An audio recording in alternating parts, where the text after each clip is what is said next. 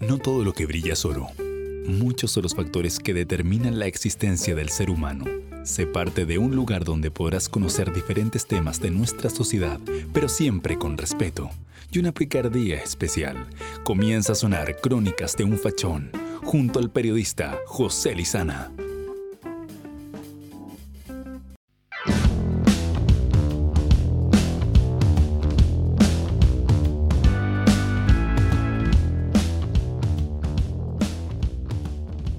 Y amigas, bienvenidos y bienvenidas y bienvenides y bienvenidos, como usted lo quiera decir, a un nuevo capítulo de Crónicas de un Fachón.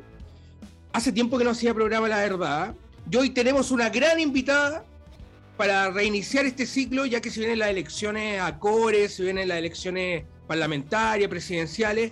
Es por eso que nos acompaña la influencer, la comunicadora, me, me soplaron por interno la, la, terror de eh, el terror de la izquierda en los debates también. Claudia Ormeño Urra. ¿Cómo estás, Claudia? Muy bien, tú, José Ramón Lizana Godoy. Eh, eso es como antiguo. Antiguamente la gente te decía todo el nombre. ¿Cómo estás, José Ramón Lizana Godoy? ¿Ah? Sí, no, se estila igual a veces. Sí, pues, le da, le da, un, le da un caché, sí. ¿Cómo has estado, Claudia? Te he visto bien activa, tuviste un, roce de...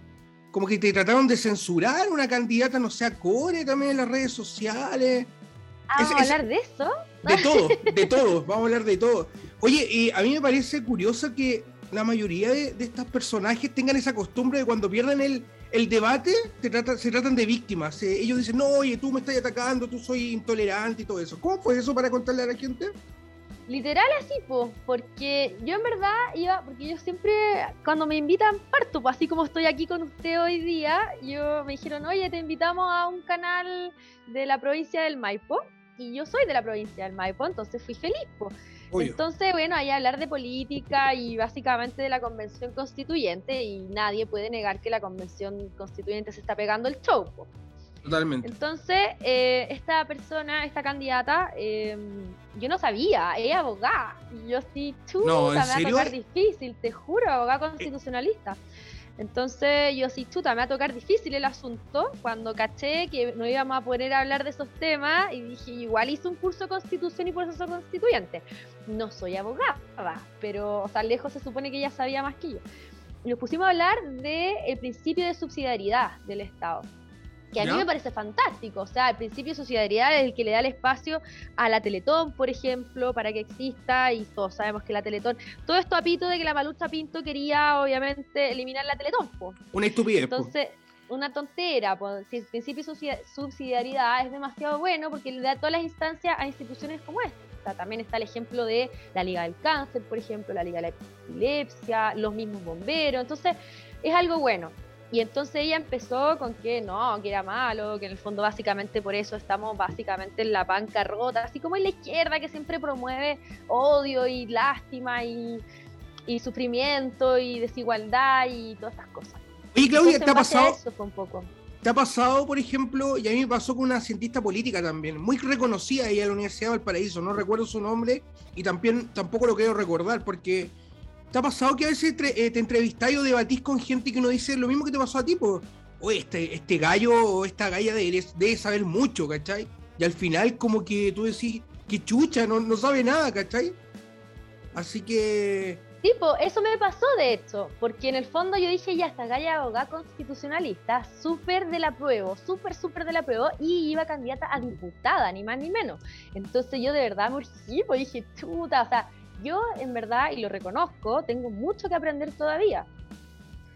Entonces, lo que yo pienso es que dije, aquí fregué, me van a dar argumentos potentes y todo, entonces dije, ya bueno, igual te insisto, yo tengo mucho que estudiar y lo tengo súper claro, eh, pero básicamente con, la, con las herramientas del sentido común, ¿cierto? De la realidad, de lo que implica la realidad, dando ejemplos concretos como la Teletón, básicamente toda su argumentación se fue a la punta del cerro y entonces se picó y me dijo que era intolerante.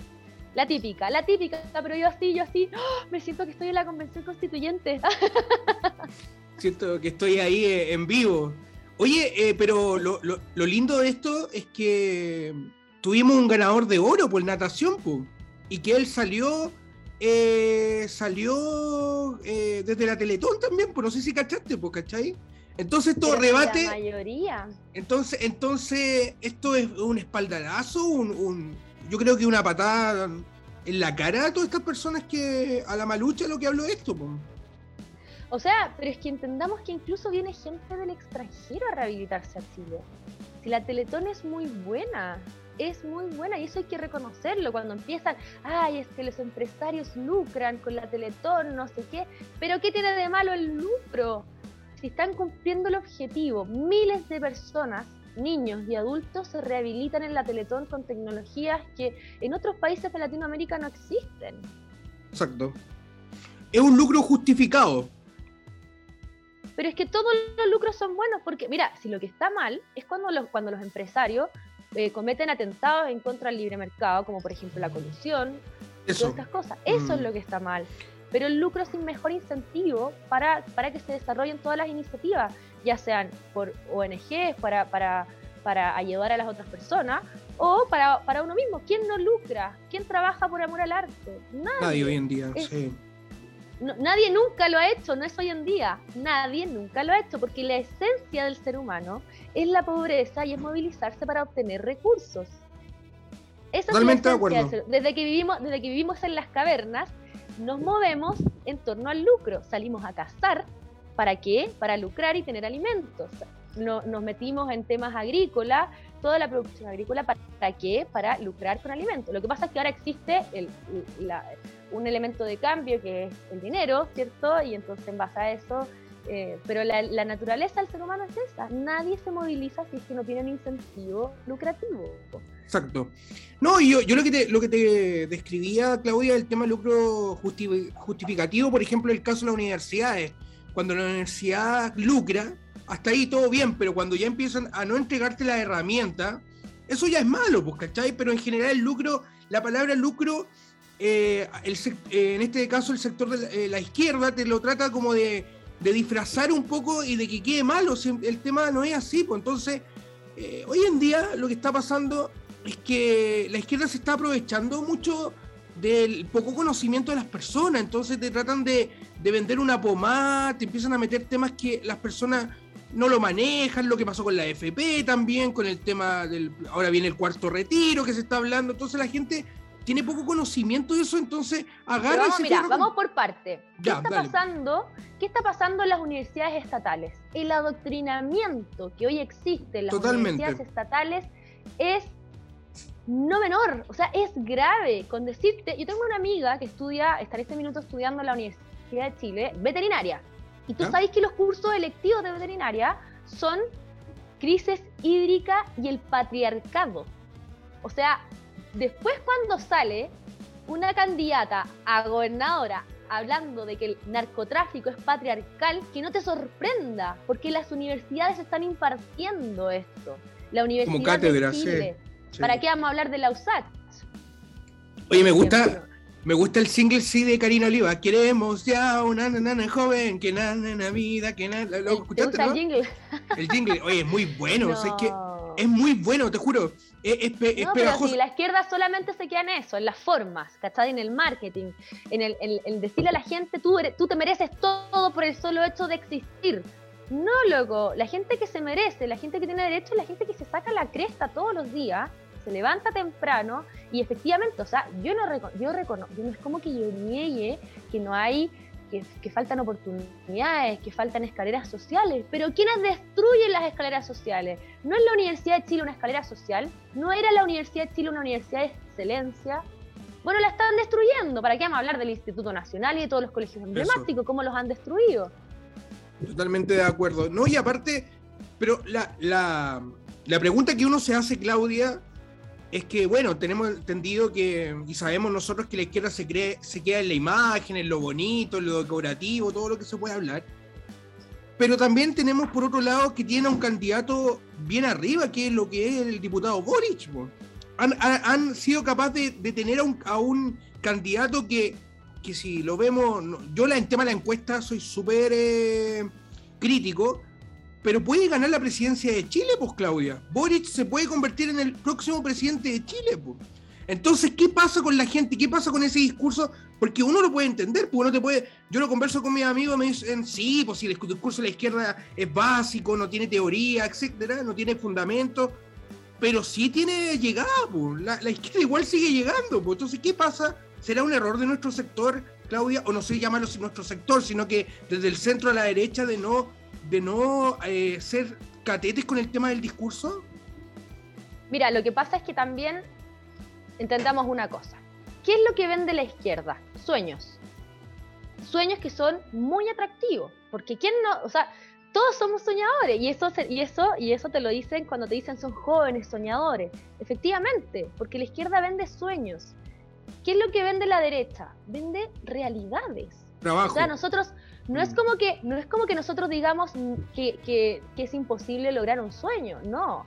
Pero para lograr el sueño debemos trabajar y pucha que es mata pasión esta cuestión, ¿no? Sí, pues, totalmente. es mata pasión decir, mira, Una paja, Me encantaría, qué sí. claro, o sea, me encantaría que todos tuviéramos un sueldo, una pensión, por ejemplo, que está, este tema de las pensiones es, grave, es grave. Eh, me encantaría que todos tuviéramos una pensión de un millón de pesos por lo menos, pero aterricémonos a la realidad, pues. ¿Cuál es la realidad? Pucha, tenemos que trabajar para esto, tenemos que juntar más plata para esto, tenemos que aumentar los impuestos, porque si no es imposible. Entonces, claro, llega la izquierda a decir, tú te mereces, porque el Estado te debe, que tú, porque tú trabajaste toda tu vida. Claro, porque, porque lo que ellos hacen es, decirle que en el fondo el Estado es como una especie de... Papito corazón. Papito corazón. Claro, es como una cosa que saca la plata de, cualquier parte. Entonces, claro que es matapasión el discurso de la derecha, entre comillas, pues, ¿sabes? Oye, con respecto con respecto al tema de los candidatos, me habían soplado que tú estabas, no sé, pues dos semanas antes de esta conversación, pensando ser candidata a diputada. ¿Qué pasó? No, no, nunca pensé ser candidata a diputada. Lo que yo fui fue candidata a concejal por la comuna de San Bernardo. Ah, diputada y Me lo ofrecieron, hartas veces. ¿Qué, partido te ofreció? ¿Qué partido te ofreció? El Partido Republicano me ofreció. Ah, ya, perfecto. Sí. Entonces, ¿qué pasa? Yo fui candidata a, concejal, eh, convengamos que yo llevo poco en estos temas políticos y siento que me lo tengo que tomar con responsabilidad, porque yo no estoy de acuerdo con, eso, con ese Boric, por ejemplo, que tiene cero preparación y que haya salido de la universidad sin titularse directo al Congreso. ¿Cachai? Entonces uno tiene que ser consecuente también. Entonces, ¿qué pasa? Yo estoy aprendiendo sobre política y lo que y nunca pensé en ser candidata a diputada, a pesar de que, insisto, sí me lo ofrecieron, pero lo que yo pienso es que hay que prepararse. Y lo que voy a hacer estos cuatro años es eh, trabajar en terreno, con la gente, estoy armando una fundación y estoy en altos otros proyectos para trabajar dentro del distrito y tener herramientas también para llegar eh, informada en cuanto a temas políticos eh, al Parlamento. No, es que uno no puede ser tan irresponsable, uno no puede decir, tener un discurso y después caerse en lo mismo, encuentro. Chepo, chepo. No, y es súper interesante. Es súper interesante lo que mencionas, Claudia, porque hoy en día vemos cada candidato político. Por ejemplo, viste las noticias de una candidata que eh, la, el misma, la misma coalición, la prueba dignidad, la bajó por decir que quería eh, fundar el reino de Chile y tener una monarquía. Sí. Y, yo, y yo me puse a pensar, ya, vámonos en esa lógica. Chile fue, fue, fue descubierto por España. Entonces tendríamos que tener un rey español. ¿Cómo? cómo? No, entiendo. ¿Un rey mapuche? No, no, no, no me cabe en la cabeza. O sea, fue como una bomba de información. Y, y la, oye, la bajaron al tiro. O sea, ni siquiera tuvo tiempo para pelar nada, nada. No, pero es que ¿sabes qué? Salud por ella. Ahí No, sea, sí, yo me estoy aquí tomando un matecito, porque yo soy matera. Yo Coca-Cola no va, yo Coca-Cola no, no pienses que una piscola. Oye, eh, no, pero esto va a salir el audio, ¿no? Pero igual, eh, la, gente se imagina, está bien, está bien. No, está tomando whisky. Ah, no. Whisky, está, tomando de todo. No. no, no, yo estoy tomando un matecito. Eh, bueno. pasa que en el fondo igual ahí se demuestra lo totalitarios que son, porque ellos siempre tratan de venderse de bueno, que, es lo mismo que pasa con Boris, que no, nosotros somos centro, pero finalmente termina siendo poco honestos. ¿Cachai? Y eso es lo que a mí me pasa con estos políticos que son poco honestos, que ahora todos se venden como si son centro. Pero lamentablemente nos damos cuenta con sus actos, porque la gente tiene que aprender a ver los actos de, de las personas cuáles son sus actos. Y los actos muestran mucho más que el discurso mismo. Y ahí uno muestra, ahí muestran que son totalitarios, que nunca han creído en la democracia y que utilizan la democracia para destruir la misma democracia. Es una, es una es un es una yo siempre he dicho, es como una dictadura disfrazada de democracia. No, no es eso. Es, ellos están usando la democracia para dinamitarla desde adentro. O sea, todo es, es lo que pasó un poco, bueno, no, no, quiero comparar, pero si vemos la historia, por ejemplo, de Venezuela, Venezuela partió con un golpe de Estado que no funcionó, después fue encarcelado Hugo Chávez, él sale, sale como candidato como del pueblo, vamos a cambiar esto, gana la elección democrática y después le aplica todas sus reglas de forma totalitaria. Pero es que eso pasa, pero es que, mira, si es que la, la, gente, la gente que en el fondo no ha estudiado estos temas, y, como la izquierda tiene una, una, propaganda muy buena, en el fondo el discurso del miedo, no sé qué, mm. ¿por qué tienes miedo? Se han, se han encargado de, de, de, bajarle el perfil a lo que está pasando en Chile.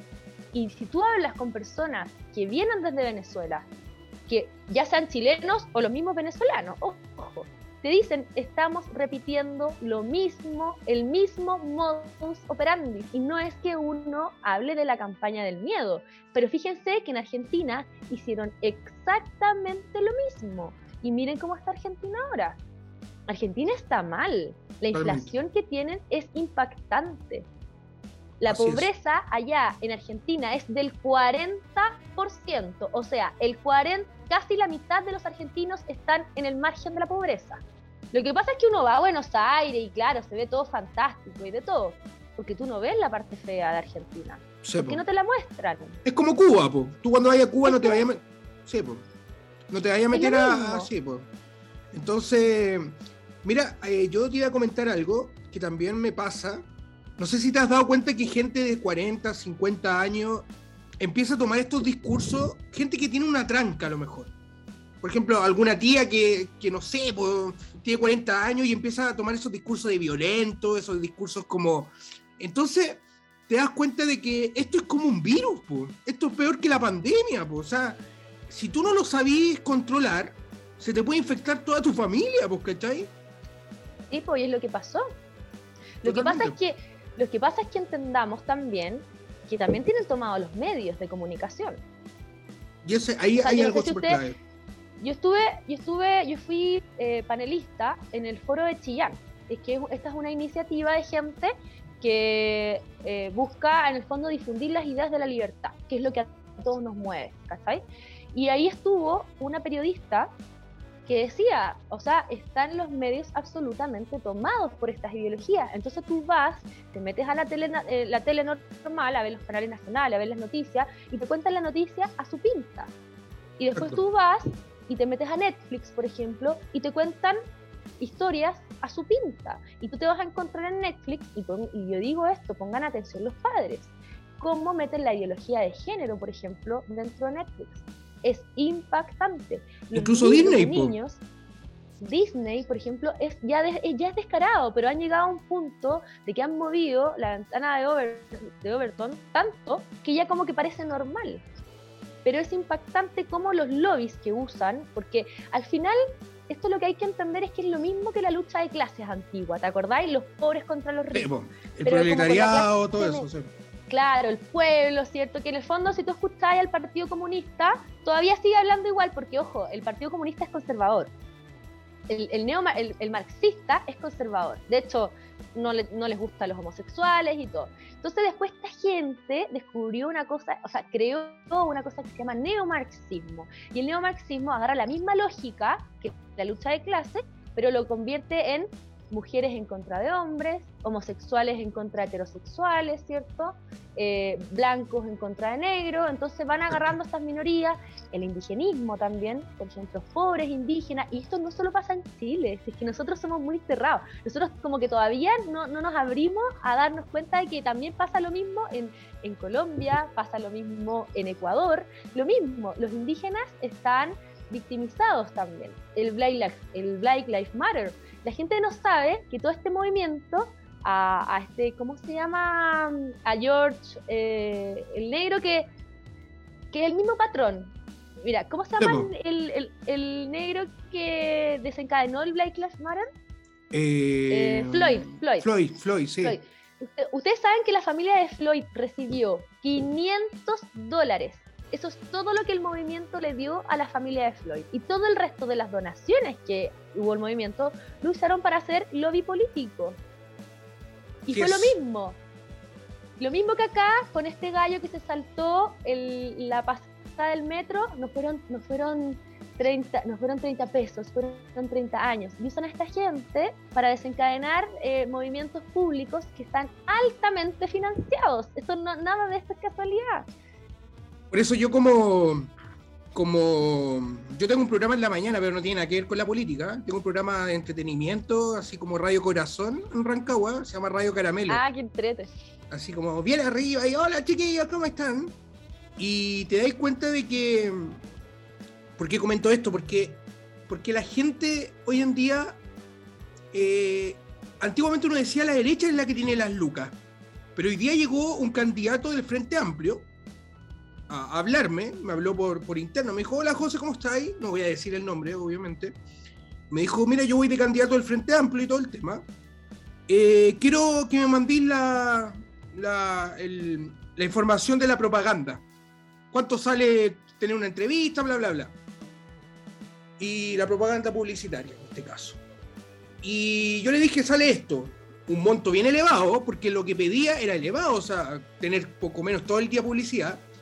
Uno antiguamente se imaginaba que la izquierda no, por la izquierda con esos panfletos de ecológicos nomás, pero ahora tienen lucas. Me dijo, ah, ya, perfecto, lo voy a entregar a mi asesor y, y yo te lo puedo pagar y, lo vemos. Y, yo dije, ya, perfecto, pues dale. Sí, entonces, eh, ha cambiado todo, Claudia. Como también ha cambiado los candidatos a, presidente también. Que yo te voy a decir una cosa, José Ramón. El Partido Comunista es el partido que más recursos tiene en el mundo. Lo sabemos, pero hay gente que no lo cree así. Yo lo sé, tú también lo sabías. Obvio, pero hay gente que no lo sabe. No, es, más, así. yo te voy a decir cuál es el partido más pobre de los de Chile. O sea, no más, no el más, más, más, pero el que menos recursos tiene hoy día es el Partido Republicano, que es el, el partido de mm. derecha. Sí. Porque no recibe ningún, no tiene, no, recibe ningún recurso del Estado. Todos los recursos que están utilizando son recursos privados. Recibe muy poca plata, muy poquita plata, no sé, muy poco. ¿Sabes lo que me pasa con es una mentira. Lo de la izquierda es representar al pueblo. Porque yo no he visto al Partido Comunista hacer obra social, fíjate tú. Eh, o sea, si rayar pared y prender fuego por cosas artísticas no es social, entonces es una demostración artística, no tengo idea, pero oye, te salió como José Piñera pero Juan Manuel, por favor, hombre. Las, intencional, po, Las cifras son claras, po, hombre. Sí, po, pero, así, pero sí, fue intencional. Oye, oye lo que pasa con. José Ramón, por favor. Oye, ¿sabes lo, ¿sabes lo que... un nombre muy elegante. Sí, pues de la, de la aristocracia antigua. Oye. Yo soy de la eh, Clau nomás. No, no, pero bien, bien. Oye, eh, Claudia, lo que te quería decir. ¿Sabes qué me pasa con el Partido Republicano? es como una tentación oculta. Me pasa, por ejemplo, que el Partido Republicano es azul y yo soy celeste. Y hay veces que el celeste muta al azul, pues, ¿cachai? Por ejemplo, hoy en día tenemos dos, tenemos, dos cartas presidenciales. Y yo lo digo abiertamente, el programa da lo mismo. Sichel y Kass son los que, ya, son los candidatos más fuertes de la centro y la derecha chilena. ¿Sabéis qué? Yo le daría un 55% de que voy a votar por Sichel y un 45 por José Antonio Cas. ¿Sabéis por qué no votaría por José Antonio Cas? ¿Por qué? Porque hay temas que, que yo creo que se pueden discutir. Y aquí vamos a lo mejor marcar una diferencia, Claudia. Por ejemplo, lo valórico. Yo, por ejemplo, me despegué hace mucho tiempo de la Iglesia Católica. Yo, por ejemplo, creo en la Iglesia Católica, pero la, la Iglesia Católica no me maneja mi vida, ¿cachai? Yo puedo aceptar, por ejemplo, me puedo abrir a un matrimonio igualitario. Aborto libre no. A ver, a ver, a ver, a ver, a ver. Entendamos lo siguiente. Entendamos lo siguiente. El Partido Republicano lo único que te pide es creer en Dios. No te pide que seas católico así, que vayáis todos los días no, totalmente, nada. Totalmente. Por el contrario. Y tampoco, ojo, ellos son muy, y te lo digo porque yo sé, yo converso mucho con, ellos, yo no soy militante, ojo, yo soy afín al Partido Republicano. Seguidora. Yo converso mucho con ellos sí, soy, no seguidora, sino que me, comparto mis ideales con ellos. Buena onda, el Partido Republicano es de la idea de que el Estado no se tiene que meter en la religión y la religión no se tiene que meter en el Estado. Pero ojo, pero ojo, no, si está bien, pero ojo con eso, porque está bien lo que tú mencionas. Eh, Hay matices. es que, mira, lo único que, lo único religioso que defiende el Partido Republicano es la libertad de culto. Exacto. Nada más. Nada más. Si tú quieres ser ateo, ok, sé ateo. Pero si tú quieres ser musulmán, deja que la gente sea musulmana. Si tú quieres que la gente no, no, nos confundamos a los musulmanes con los terroristas que están allá en la, religión musulmana es muy bonita, ojo. Totalmente. Eh, si tú querés ser yogi, si tú querés ser yogi, ok, deja que la gente sea yogi. Si tú querés ser, ser católico, deja que sea Pero yo te pregunto lo siguiente, Claudia. Yo te pregunto lo siguiente, Claudia. José Antonio Cas, que es la figura emblemática hoy en día del Partido Republicano, que me cae en lo personal muy bien. es súper amoroso. No, Estela aunque no llega a unos sectores bajos, Estela. Está y loco. Dale. Pero no, pero ojo, no, no, es que él no llegue. La cúpula no llega. No sé, no sé, no, ¿cachai? No es lo mismo, él puede llegar, él puede llegar. Yo creo que es al revés, fíjate. Yo creo que eh, José Antonio pega más en la clase media baja que, lo, que las conde, de todas maneras. No, no, pero yo te estoy diciendo clase baja, te estoy diciendo el obrero, por ejemplo, el compadre el obrero. ¿Tú, ¿Tú, creí eso? Te juro que sí. Sí, yo creo que sí. Yo creo que está al revés, fíjate. Puede ser. Hay que analizarlo. Para, para eso estamos hoy día también, Claudia. Pero mira, más allá de eso, Claudia, José Antonio Carr no, no acepta el aborto. Ni siquiera las tres causales. Yo, yo también me pongo el aborto libre, por si acaso. Pero el aborto de tres causales, él no lo acepta. Y ahí marca una diferencia, ¿cachai? Él no acepta el matrimonio. yo te voy a explicar algo. Yo te voy a explicar una cosa. Yo tampoco estoy de acuerdo en sí mismo con el aborto en tres causales. ¿Por qué? Primero que todo, porque aprobar el aborto en tres causales, y tú sabes que la izquierda funciona así, no te hagáis el leso, es el puntapié inicial para abrir el debate del aborto libre. Partamos de esa base. Se pone vuelito. Segundo, claro, y, siempre lo hacen así, van metiendo la punta, literal, perdonen el buen chileno, pero van metiendo la punta a poco. Segundo, el aborto terapéutico, cuando hay riesgo de la madre, siempre existió. Siempre existió. El aborto, en el caso de violación, y te lo digo también con mucho conocimiento de causa, porque yo he estudiado estos temas, es, no es una buena idea. ¿Por qué? Porque hacer abortar a una mujer da lo mismo en qué minuto, produce un tema que se llama síndrome post-aborto. Y ese puede venir inmediatamente después del aborto o incluso años después. Y se caracteriza por una depresión muy violenta. Porque no es, no, es muy heavy para una mujer. Se producen trastornos hormonales, trastornos físicos, trastornos emocionales. Es muy grave. Entonces, ¿qué pasa con una mujer que ya tiene un trauma, que fue violada, y le agregas otro trauma, que es el aborto? Porque es traumático el aborto. Es muy traumático. ¿Por qué no mejor trabajar en la reparación del, trauma de haber sido violada o abusada en vez de haber, e, en vez de provocarle otro trauma más? Ahora, ojo, las violaciones que terminan, que, concluyen en, una, en, una, en un embarazo, son violaciones crónicas. No es una violación que tú digas, me iba caminando por la calle, un tipo me violó y quedé embarazada. No es así, porque no, de acuerdo, totalmente. Produce, tienes una, un estrés emocional que es prácticamente imposible que tú quedes embarazada. Te insisto, las violaciones que concluyen en embarazo son violaciones crónicas. Entiendo. Entonces, ahí hay un punto, mira, de reparación.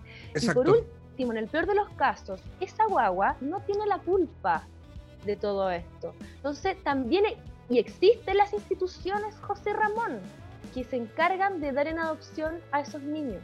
No, se lo sé, y, yo te lo cuento, yo, mi experiencia, yo soy una persona que fue adoptada por su papá. Mira, ¿viste?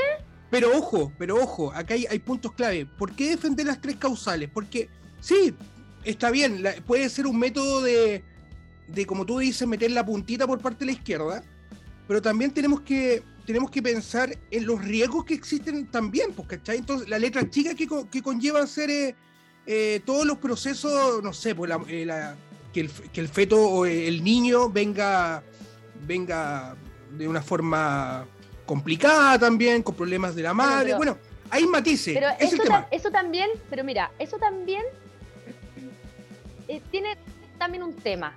Porque, por ejemplo, lo único que sabe uno cuando, va a cuando nace es que te vaya a morir. Totalmente. Tú no sabes si vaya a llegar a viejo, si vaya a llegar a ser adulto joven o si te vaya a morir al año de vida. ¿Quién es uno? Dime tú, ¿quién es uno para decidir cuánto tiempo dura la vida de una persona? y para esto no hay que ser ni católico ni nada, o sea, es entender que uno en este universo no es nadie para decidir cuánto dura la vida de una persona. Entonces, si tú sabes que te vaya a morir, ¿qué, qué, qué tiene de malo que, esa, que esa, ese ser humano viva hasta minutos después del parto? Eso tenía que durar su vida y uno no puede cortar la vida de esa persona. O sea, eso es lo que al menos yo pienso. No, eso es lo que al menos yo pienso y respeto todas las posturas. Pero es por eso, con, este tipo de, conversaciones, es la, que, es la que en el fondo nos va a permitir el debate. Ya está aprobado ese tema. ¿Cachai? Pero eso al menos pienso yo, eso haría yo en mi caso.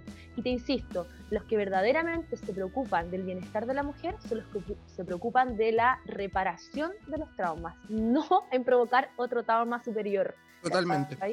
No, sí, mira, yo creo que va por un tema de matices, ¿cachai? Es un tema de matices lo que tú señalas y lo que yo señalo, sí. Al fin y al cabo, tampoco yo quiero una, un aborto libre a futuro donde se descuele y se mate por matarnos. Bueno, pero ojo, que hoy en día, si una mujer va a un consultorio y dice, me violaron, le van a hacer el aborto sin siquiera tener una constancia en carabineros de que fue violada. Eso no, no, no, lo tengo claro, la verdad. Sí, es así. Ya existe el aborto libre en Chile.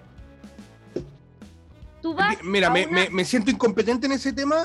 Eh, no, no, no sé, tendría que averiguar. No sé si una persona, es así. una mujer va, no sé, la, verdad, me, me, dejaste, eh, me dejaste para adentro con lo que me decís. No sé si una mujer X. Bueno, pero sí, así de grave, pero así, pero para que te des cuenta cómo te engrupe la izquierda.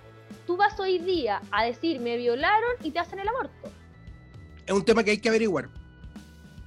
Averígualo. y me vas a... tener que invitar al próximo programa para que lo conversemos. Y te vas panelista, a dar de que panelista, panelista estable todos los jueves.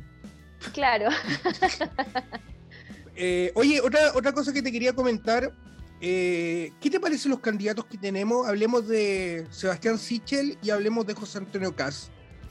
¿Cuál te gusta más y cuál te gusta menos? ¿Por qué te gusta menos? ¿Por qué te gusta más? Y bueno, sabemos que Sebastián Sichel no es una persona de derecha de partida.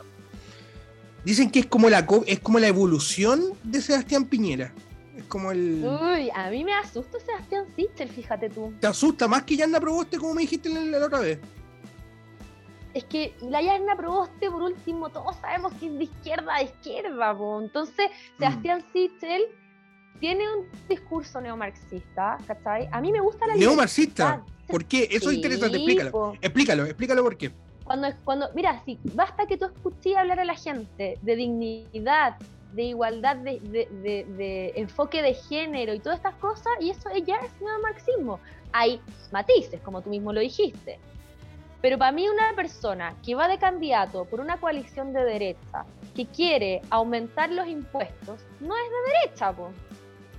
No, porque estáis matando a un sector que, uno en un principio diría es el sector que te ayuda al crecimiento del país. Po. Claro, po, es una persona estatista, o sea, de izquierda. Pero tú crees, por ejemplo, pero tú crees que, por ejemplo, si hubiera ganado Joaquín Lavín, habría estado en la encuesta arriba? Joaquín Lavín. Sí, porque era, era los dos más fuertes que teníamos. Joaquín Lavín y, Sebastián Sichel. ¿Sabes qué pasa? Es que Joaquín Lavín se, se auto. Se auto. Se autodestruyó. se, inventó, se autodestruyó, se convirtió en un meme él, solo. Un meme caminante. sí, pues sabes que como que uno lo miraba y, se me ocurrían miles de memes. no sé si te... es que, es que, sí, mira, está bien que uno tiene que ser, a veces en el discurso tiene que ser conciliador, a lo mejor tiene que ser a llegar a acuerdos, pero lo que hizo Joaquín Lavín es pescar todos los disfraces de la política chilena y ponérselo a cada rato. Por ejemplo, o sea, le faltó ponerse el de tía Pikachu, encuentro sí, yo. Y es probable, yo creo que es probable que Joaquín Lavín se haya puesto ese disfraz. ¿eh? Yo creo que es lo, más probable. Tal vez que sí, tal vez si hubiera salido él en vez de Stitcher estaría disfrazado a tía Pikachu en este minuto. El tío Pikachu, el tío Pikachu. el tío Pikachu. ¿Te imagináis un Pikachu con lente? Así, esa es la. no, que atroviste, me inventé otro meme. Me inventé otro meme. Ahí tenéis que subirlo, tenéis que subirlo a, tu, a tus redes sociales. Ahí te estoy dando alguna idea. Oye, Claudia, y José Antonio Cas. Ya, un ejemplo. Ya, pongámonos. Ya, José Antonio Cas igual está bien encaminado. Yo, mira, yo creo que va a lograr un 15%. Esa es, la, esa es como la meta que él, el, la meta que ha planteado, él, ha planteado él, po. El, el último... va a llegar a segunda vuelta, hombre. Ya, pero, ya, pero, ya, pero, ya, está bien, está bien. Yo, mira, yo, este programa, este, este programa es libre albedrío, tú puedes decir. Es que las encuestas mienten, pero si ya sabemos que las encuestas son chamuyentes, que son para manipular la opinión pública. Podríamos hacer una, una, podríamos hacer una, una apuesta, Claudia. No, a mí no me gusta la apuesta. Podríamos hacer una apuesta. Mira, si yo gano, tú con una bandera comunista en la plaza de San Bernardo? Mira, te digo yo, te digo yo, ¿por qué voy a votar por José Antonio Caz y por qué me gusta él como candidato? Ya, eh, cinco razones, cinco razones, bien cortita. Corto y preciso. Estamos de la base de que a mí me gusta la libertad. Yo soy libertaria. Ya. No soy conservadora, soy libertaria. Y el único candidato que va en pro de la libertad es José Antonio. Ya. Segundo, Segundo, es el único candidato que va a trabajar realmente en achicar el Estado. ¿Qué significa achicar el Estado? Optimizar nuestros impuestos, porque los impuestos son los que sustentan al Estado. Sin nuestros impuestos el Estado no existe. ¿Y cómo lo va a hacer? O sea, él ya habló de que va a hacer biministerios y triministerios. O sea, va a achicar los ministerios, porque sabemos que hay ministerios que son inútiles y que lo único que hacen ¿Como cuál, por ejemplo? como el Ministerio de la Mujer, ¿por qué es eso? inútil, el Ministerio de la Mujer. ¿Y para qué va a necesitar el Ministerio de la Mujer? Hagamos entonces el Ministerio del Hombre para que haya equidad. Entonces, ¿cuál, ¿cuál funcionaría tú, por ejemplo, el de la mujer con, no sé, con desarrollo social? Por ejemplo. ¿Mm? ¿Ya? Y que haya una oficina de apoyo a las mujeres, porque es verdad que existen mujeres que necesitan apoyo, estoy muy de acuerdo con eso, pero un ministerio, un ministerio, puro, esos son puros favores políticos.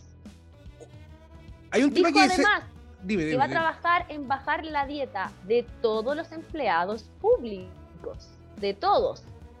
Espera, espera, espera. desde él, te va a bajar a la mitad el sueldo. Espérate, espérate. Empleados públicos nos referimos a un simple ingeniero que trabaja en un... A los diputados, a los senadores. Ah, ya, ah, ya, al, aparato político, aparato político. Al aparato, al aparataje político, si es que mm. la gente no dimensiona, o sea, ¿tú cachai que un alto porcentaje de los impuestos se pagan en aparataje político? Totalmente, por asesores.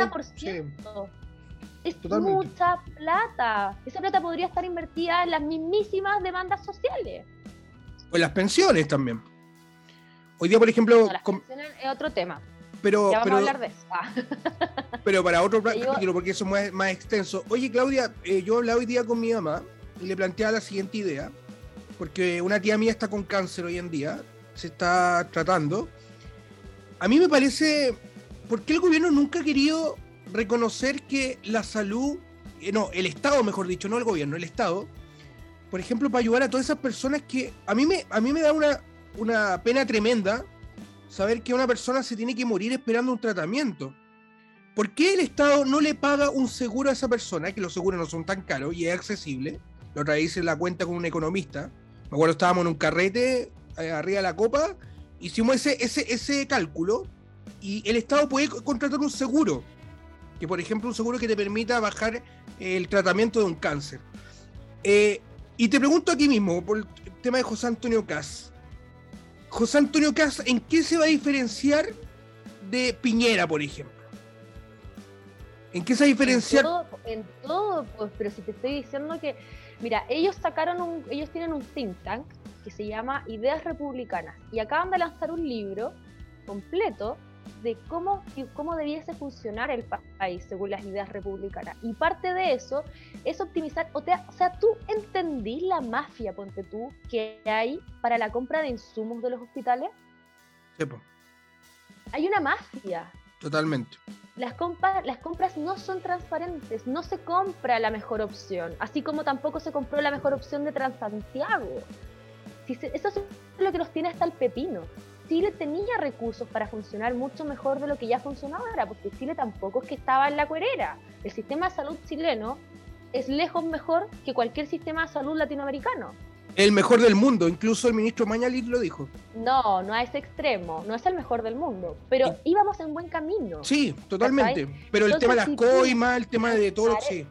exactamente, eso es lo que nos tiene mal, las malas políticas públicas, la corrupción, la colusión de las mm. farmacias, por ejemplo. Es, ahí hay colusión. Pero tú vas, por ejemplo, a comprar medicamentos a la Liga del Cáncer o a la Liga de la Epilepsia, dependiendo de lo que necesites, y te encontrás con medicamentos muchísimo más baratos sí. que si tú vas a la farmacia. Así es. Entonces, eso es lo que tiene mal al sistema. Mi hermana trabaja en un hospital público y me dice, de repente tenemos infinidad de guantes, por ejemplo, pero no tenemos jeringas, por, por dar un ejemplo burdo, en el fondo. ¿Quién hizo esa compra? ¿Por qué tenemos tantos guantes y no tenemos jeringa? Porque claramente el que compró los, los guantes se hizo negociado, Y sacó, sacó, un resto, sacó un resto, po. dijo, ¿cuánto me cobráis por los guantes? Tanto, ya te cobro tanto, y esto es para mí, y ahí compré unos guantes y los guardamos ahí. Caso ejemplar, caso ejemplar lo que pasó con la ex alcaldesa Katy Barriga también. No sé, la verdad. Ahí sí que me declaro incompetente. Pero no, pero no, pero. No te lo juro. Oye, yo, no, soy fan de la UDI, ojo, yo no soy UDI, yo estoy muy enojada con Chile. Katy Barriga tampoco es UDI, po. Katy Barriga fue apoyada por la UDI. Pero, pero, por eso, po. pero si en el fondo, oye, la alcaldesa actual de Calera de Tango, Hortensia Mora, en Calera de Tango teníamos el problema de que salía un, un, un alcalde permanente, porque obviamente hacía movimiento de gente para las elecciones, eh, y salí y estuvo Erasmo Venezuela eterno, apernado ahí en la municipalidad. Salió la alcaldesa UDI, Oye, la alcaldesa a un mes de, de, ejercer su cargo estaba parada fuera de la moneda exigiéndole, haciendo un show, porque eso es un show, haciendo un show para que extiendan el IFE.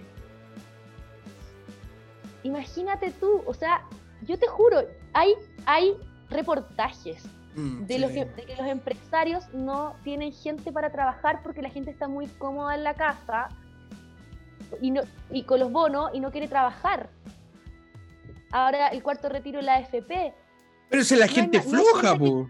Pero es la gente floja. Yo no, digo eso, pero en el fondo estáis poniendo los incentivos mal. ¿Por qué no se invirtió esa plata del IFE en generar, en apoyar a las pymes, por ejemplo, para que puedan generar empleos? Y, y así tenía un movimiento de la economía. Y no tenía la gente sin querer trabajar por los bonos. Porque eso no entra en el discurso de la izquierda, pues, Claudio. Eso no, no sirve, pues. Si lo, que, lo que sirve acá es darte plata, tenerte bien, endeudar al Estado, después todo bien. ¿Sabes lo que sirve? ¿Sabes lo que hacen? Es que la gente sea dependiente del Estado. Y eso, es una, es una mala práctica.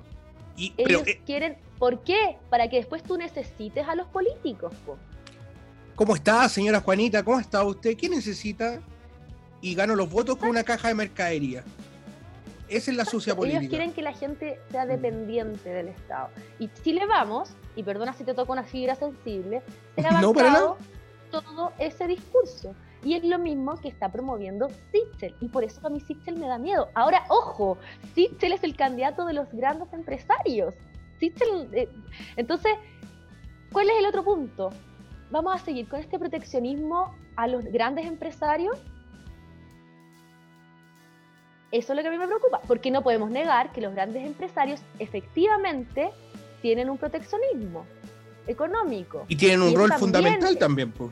Y eso es lo que nos tiene también hasta el pepino, porque eso es una realidad también. No, sí, totalmente de acuerdo.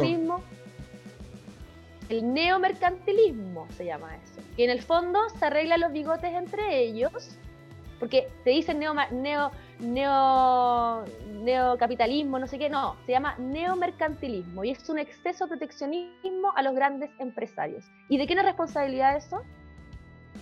De los diferentes De los coludidos, po. Pregúntale a Ricardo Lagos cómo se arregló los bigotes.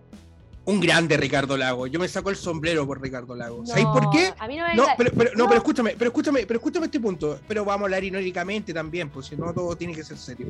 Ricardo Lagos prometía ser el... si, no, si no, tiene, no tiene que ser todo serio, pues, Claudia, por favor, pues mira. Que yo me apasiono por José Ramón. Claudia, mira. No, a mí me encanta el sarcasmo. Ricardo Lago. Que pensé que me estaba Ricardo Lago prometía ser el segundo Allende. ¿Te acuerdas que prometía ser el segundo Allende?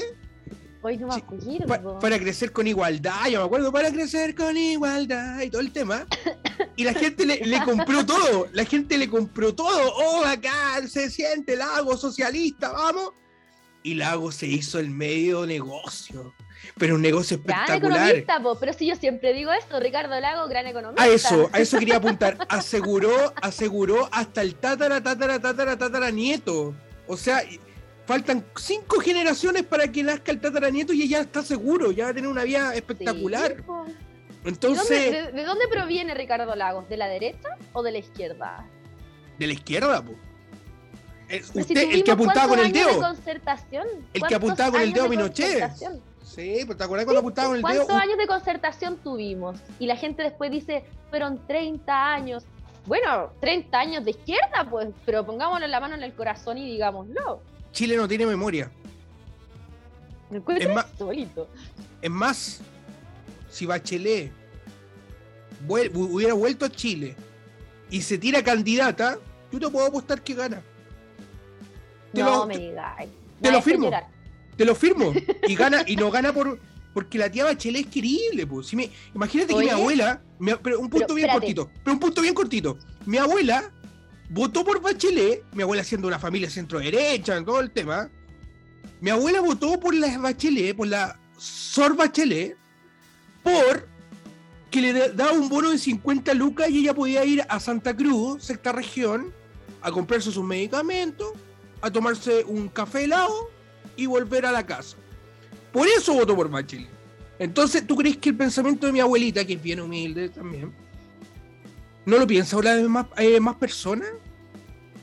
Es así. Absolutamente. Por eso te digo, pues si lo que ellos buscan es que la gente está dependiente del Estado, de los bonos, de, de todas esas cosas. Si lo que el problema de eso es que después la, plata se acaba, porque los, los, recursos son limitados. La banca se quiebra, es lo que pasó en Argentina, la banca se quiebra. La, eh, Argentina hoy en día invirtió mucho en lo social oye, y, plata perdida con el tiempo. Entonces, cuando tú lográis recuperar, cuando te va entrando plata, se, se, suma, pero se resta el tiro. Es como que estás llenando un fondo sin, sin vacío. Entonces, entonces lo que está pasando hoy en día, y eso tenemos que evitarlo eh, de cualquier forma, es que el gobierno o el Estado, el próximo gobierno, sea el aparato, no, sea el, la fundación para todas las personas. Porque el gobierno, y, a mí me preocupa Boric en este caso, porque van a, van a empezar a endeudarse como loco, van a empezar a endeudarse, y los primeros años va, a ser terrible, porque después... Bueno, pero a ver, a ver, tu, candidato, Sichel. ¿Y quién es mi candidato? Eh, espera, aclaremos algo. ¿Quién es mi candidato? esa es la pregunta. Tú me acabas de decir que votaría en un 55% por Sichel y un 45% por José Antonio. Y yo te he dado cuatro argumentos potentes por el cual votar por José Antonio. Lo voy a analizar. Creo que estamos en un, dije, en un 52 con un 48 ahora. El, el, partamos de la base de el único que defiende la libertad, que fue consecuente en ir por el rechazo, por ejemplo. El único que va a achicar el Estado. El único que, eh, que va a bajar los impuestos. Ojo, eso también es libertad. El único que quiere eliminar la corrupción dentro del aparataje político qué atractivo, qué estupendo. Ofertón, como diría ahí el meme. Es todo lo que uno quiere en el fondo, ¿cierto? Ahora, mm. ojo, con estos temas valóricos, como los llamaste tú, también hay que ser bien objetivo, o sea, con la realidad actual a la cual nos enfrentamos, con el terrorismo que tenemos permanentemente, eh, que no sale en la tele, ojo, eh, no solamente en la Araucanía, sino que en Santiago, tú de Rancagua, pero en Santiago también hay... No, pero vivo en Santiago. Narcotráfico, Vivo hace 10 ¿Ah? años en Santiago, vivo hace 10 años en Santiago. Ah. ya soy santiaguino. El, narcotráfico es una cuestión de todos los días. Mm. Entonces, con la situación actual país en la que nos encontramos, ¿tú realmente encontráis prioritario estar hablando de temas para mí secundarios, que son los temas, entre comillas, valóricos. Es que ahí es prioridad, es prioridad. Hoy en día... Toda esa implementación, ojo, toda esa implementación requiere recursos. Entonces, ¿qué opino yo? Primero, ordenemos... La seguridad. seguridad. No, no, la seguridad. Si eso es algo que le preocupa a todos los chilenos seguridad, tranquilidad y estabilidad. Y una vez que estemos ordenados, bueno, ahí pongámonos a debatir sobre el aborto. Si yo encuentro que esa cuestión no debe ser un tema, con la realidad a la cual, si lo que pasa es que la izquierda nos desvía los temas para allá para que no estemos eh, pensando en lo importante. Si no, pues Juan Manuel. Así pues, hombre. Oye pero, oye, pero ese debate fue muy bueno porque Astorga se lo cagaron así por todos lados. José, José Piñera se lo cagaba, pero así como, pero hombre, ya, muéstrame tu papel, ya, muéstrame tu papel. entonces era, fue muy chistoso. Claudia, eh, fue un agrado, y ya estamos contra el tiempo, fue un agrado conversar contigo. Yo creo que algún día tenemos que hacer un, un programa juntos, yo creo que hacemos una buena dupla. Ay, sí, que tú eres simpático, te encuentro. Ay, es, que, es, que tú, es que tú eres bastante simpático, weón. ah, ya, pero ¿por qué, me, ¿por qué me haces bullying? ¿Qué te pasa? Porque, no, no es bullying, es que te sale como, como José Piñera, po. Pero está bien. No, pero ¿por qué? no sé. Entonces, no, bien. No, me siento súper me siento súper cómodo, así que no, siempre, siempre te vamos a molestar para que opinemos de política, pues eso es lo que hay que hacer, hay que incentivar a las nuevas generaciones a, entender la política, ese es el tema, a entenderla. No a quererla, sino que a entenderla. Me parece, pues, si yo a mí me encanta. en verdad yo lo paso bien hablando de política, me apasiona y de todo, pero, pero es que ¿sabéis qué pasa? Yo creo que también tenemos que hablar cuáles son nuestras ideas, porque en el fondo, como no nos, como no nos dejan hablar, busquémonos nuestros espacios también, porque en el fondo cuando, cuando uno va a decir estas ideas, al tiro te tratan de totalitario, por ejemplo, de intolerante, no sé qué, y en verdad no somos. O sea, a mí me encanta, por ejemplo, como esta situación que se dio recién del aborto, que tú estás de acuerdo con el aborto en tres causales, y yo te explico por qué yo no estoy de acuerdo con el aborto en tres causales, y quiero que otras soluciones son mucho mejores. Y así, y no es que uno sea intolerante, sino que. No, es en un marco de respeto. Totalmente. Es sano. Sí. Es que la izquierda se pica, la izquierda se pica, es el problema. La izquierda como que, no, eres intolerante, ¿por qué me dices eso? No, voy a estallar, no, tú eres malo y todo el tema. La izquierda no lo aguanta. Es una patada en la guata y sobre todo Y sobre todo en programas de radio, de YouTube, de todo, es sano, porque la gente que está mirando dice, mira, ¿sabes que esto me hace sentido y esto no me hace tanto sentido? Y todo, y no significa que uno sea totalitario. Totalmente. Para nada, para nada. Yo creo que es sano, te insisto. Queremos agradecerte, Claudia, por tu tiempo. Siempre es un agrado. Eh, oye, y ojo que yo llegué a ti por mi polola, po. ¿En serio? Mi polola. simpática tu polola. Ah.